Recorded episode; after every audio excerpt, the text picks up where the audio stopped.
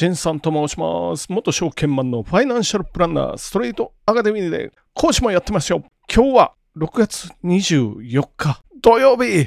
まあまあ蒸し暑いですね。こちら関西は。皆さんのところはどんな感じでしょうか早速やっていきましょう。聞くだけちょっと気になる今日の経済ニュース。まず一つ目のニュースはこちらから。ディズニー1日券1万円超え。大人向け最高価格10月から。時事通信から。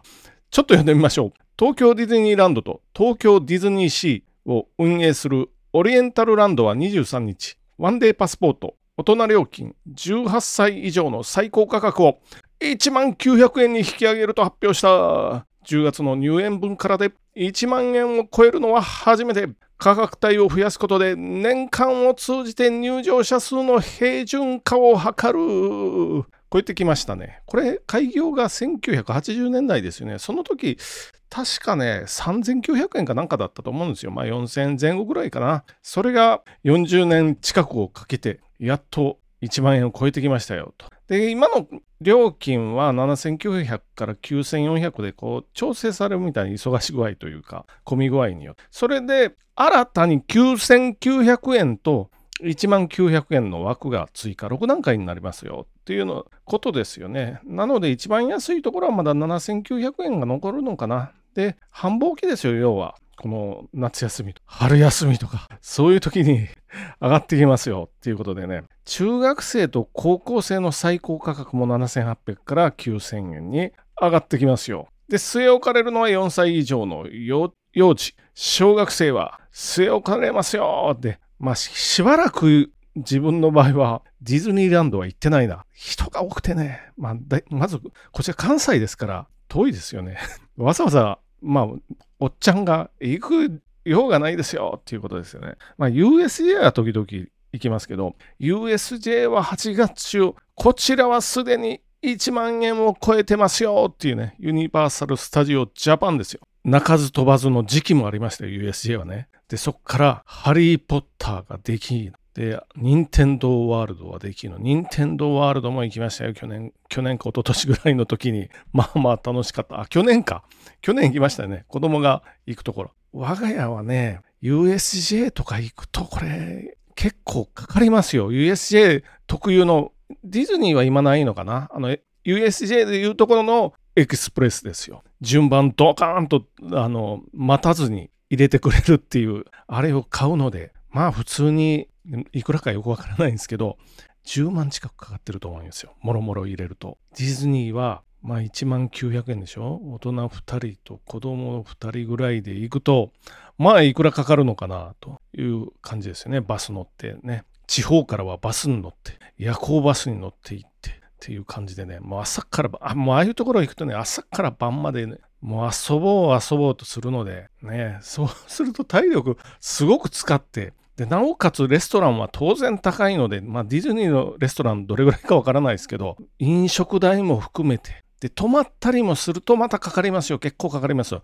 これ、なので、コロナの時は我々、ね、気にしない連連中というか人間にとっては、もう天国のようでして、人はいないし、安いし、ホテルも安いし、めちゃくちゃ良かったぞと思いながら、こっからやっぱりね、人来て、まあ、これでも特にね、外国人の人とかね、多いんでお金落としていってくださいねっていうことで、日本に。あ、でもこれは ディズニーが運営してるんで、まあ、ディズニーの側に結構持っていかれるぞ。っていうのはあるかもしれませんけど、まあ、どんどんでも日本に来てもらってお金を落としてもらいましょうと思いながら次のニュースに行ってみましょう。次のニュースは日経新聞から。逆イールド先進国で拡大。日本除く9カ国債券で発生。利上げ止まらず景気減速懸念が一段と。読んでみます。景気後退のサインとされる。逆イールドが先進国で広がっている。G10、G10 ですね。と呼ばれる主要10通貨のうち、日本を除く9カ国で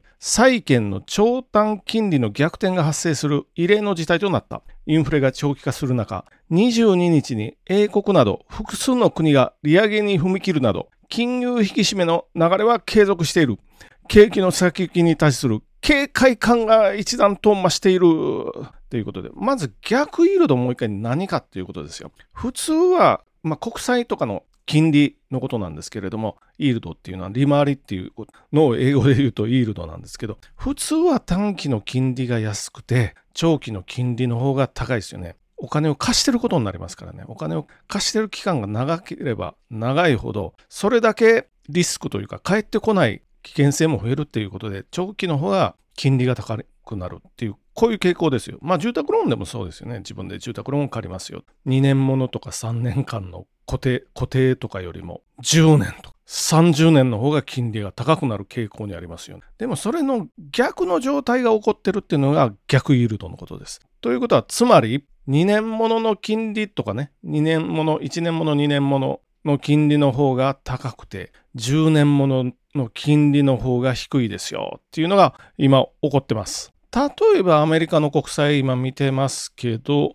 2年国債4.75ですよ。で、5年ものは4%切ります。3.99。で、10年さらに低くなって3.7と。これぐらいの感じなんで、2年が一番高くて5年、10年という順番に続いてますよ。じゃあ、あと逆イールドが起きると何が悪いかっていうと、まあ、これはね、先行き、景気が悪くなる前触れというふうに言われてますよね。日本もバブル崩壊の時、あの91年ぐらいかな、逆イールド状態がちょっと起こってたような気がしますけど、まあ、時々ね、日本でも起こりますよ。あ、で、日本の場合は今、10年国債の金利が上がろう、上がろうとしてるんですけど、日銀が力ずくで抑え込んでるっていうのがありますよね。買い取ってますから、国債。これ買われなくなったら、利回り上がってきますからね。それを日銀がもうお金に物を言わせて、無理やり低いところに抑え込んでいるので、日本はこういう状況には起きてないんですけど、逆に言うと、こういう状況を、まあ、人為的に作ってるから、今、円安が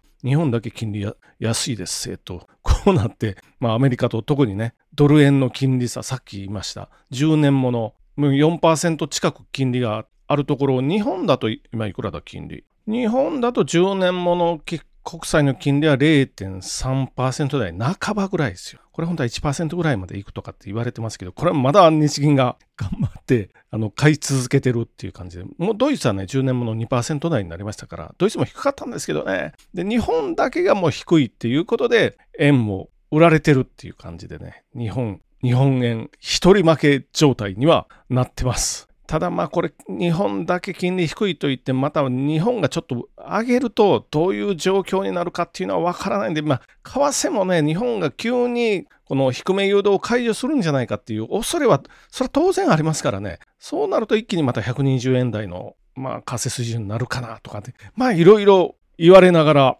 日銀も緩和継続は言ってますけどどうなるかとわからないぞと言いながらも次のニュースに行ってみましょう。最後のニュースも日経新聞から。アジア投資中国以外に成長鈍化地政学運用見直し。読んでみます。投資家の需要に応えるべく中国を除く。アジアに投資する新たな商品の拡充を急いでいるとの声が。世界のファンドマネージャーの間で上がっている。アジア最大の経済大国である中国に対する投資意欲が同国の経済成長の鈍化と地政学的リスクの高まりで大きく減退していることが背景にあるということで、まあ、日経のフィナンシャル・タイムズの特集かな。まあ、何を書いてるかっていうと、結局、まあ、一言で言うと、日本のバブル崩壊した時のあの1990年ぐらいの状態に近づいてきてますよ。そういうふうに見えますよというふうに書いてます。この記事の中では。中国、まあ、主にはね、この記事とはちょっと離れていきますけど、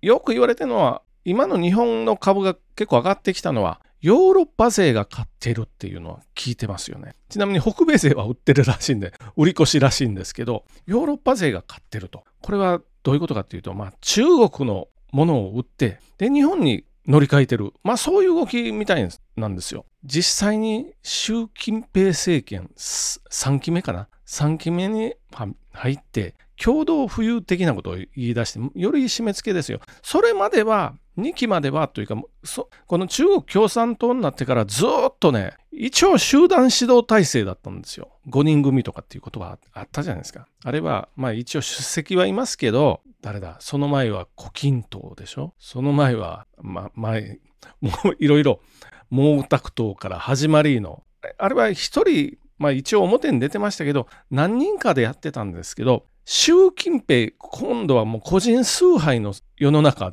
にしようとしてる。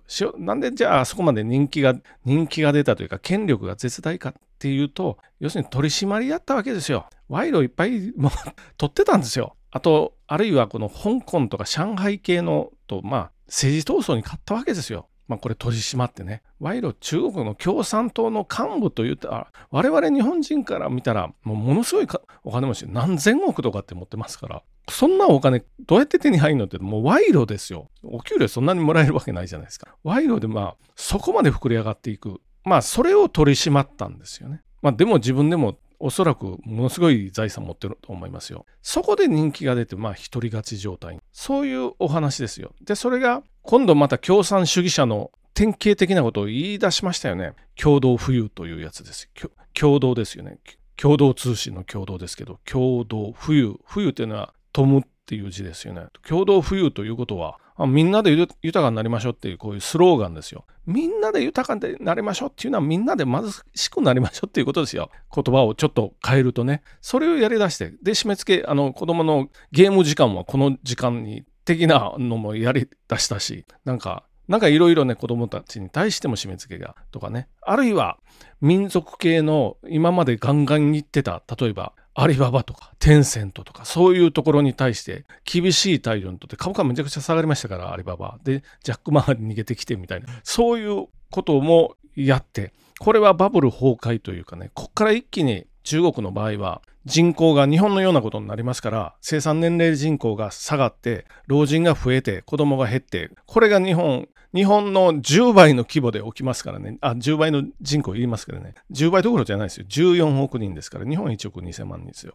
10倍をちょっと超えてるぐらいの規模で、これが起こるので、日本ほど1人当たりは、1人当たり GDP は大きくないので、これが起こると、どういう未来が待っているのか、ちょっと想像を絶する世界が今後起ころうとしてるんじゃないかなと。イギリスと。そういうところが見てます。あと、そうそう、中国を売ってるのはもう台湾やるぞと、やるかもしれないぞと。で、TSMC とかね、半導体のもうメジャーな工場があったりするので、これ欲しくて欲しくてたまらない。そこを取りに行っても、まずアメリカが最終的に台湾を取られるとなったら TSMC の工場を爆撃すると言ってるし、半導体の素材ですよ。もので作ってるんでシリコンとかね。あるいは洗浄液とかいろいろありますけど、あと機械も日本のメーカー強いですよ。もしそれをやったとしやったとしても TSMC の工場を手に入れることができたとしてもアメリカはおそらく日本におそらくというか間違いなく日本に圧力をかけて中国には売るなと。まあ今でも言ってますけど東京エレクトロンとかに。中国には機械を売るなと。中国には素材を売るなそうなったら台湾も手に入れてもまあ半導体作れないわけですよまあでも中国のもう革新的利益と言ってるんで台湾はねやらざるを得ないっていうかこれをやらなかったら多分ねトップにいる立場が危うくなる。あ、そういう意味では尖閣諸島も革新的利益と言ってしまってるので、これも覚悟した方がいいかなと思いながら重たくなってきた。今日は土曜日ですよ。ということで、まとめに行ってみましょう。まず一つ目は、ディズニーランドの料金が1万円超えてきますよ。これは正しい。6段階制なので一番高くて1万900円かなっていうところになってます。まあ、忙しい時期ですよ、こういうのはね。で、2つ目のニュースは逆イールドが先進国で発生してますよ。発生してないのは日本だけ。日本だけ金利低め誘導してるから円安になりますよっていう、そういうお話でした。で、3つ目は中国売られてますよ。特に欧州勢は中国に見切りをつけようとしてますよと、そういうニュースでした。ということで、じゃあ今日も終わっていきましょう。本日もご清聴どうもありがとうございました。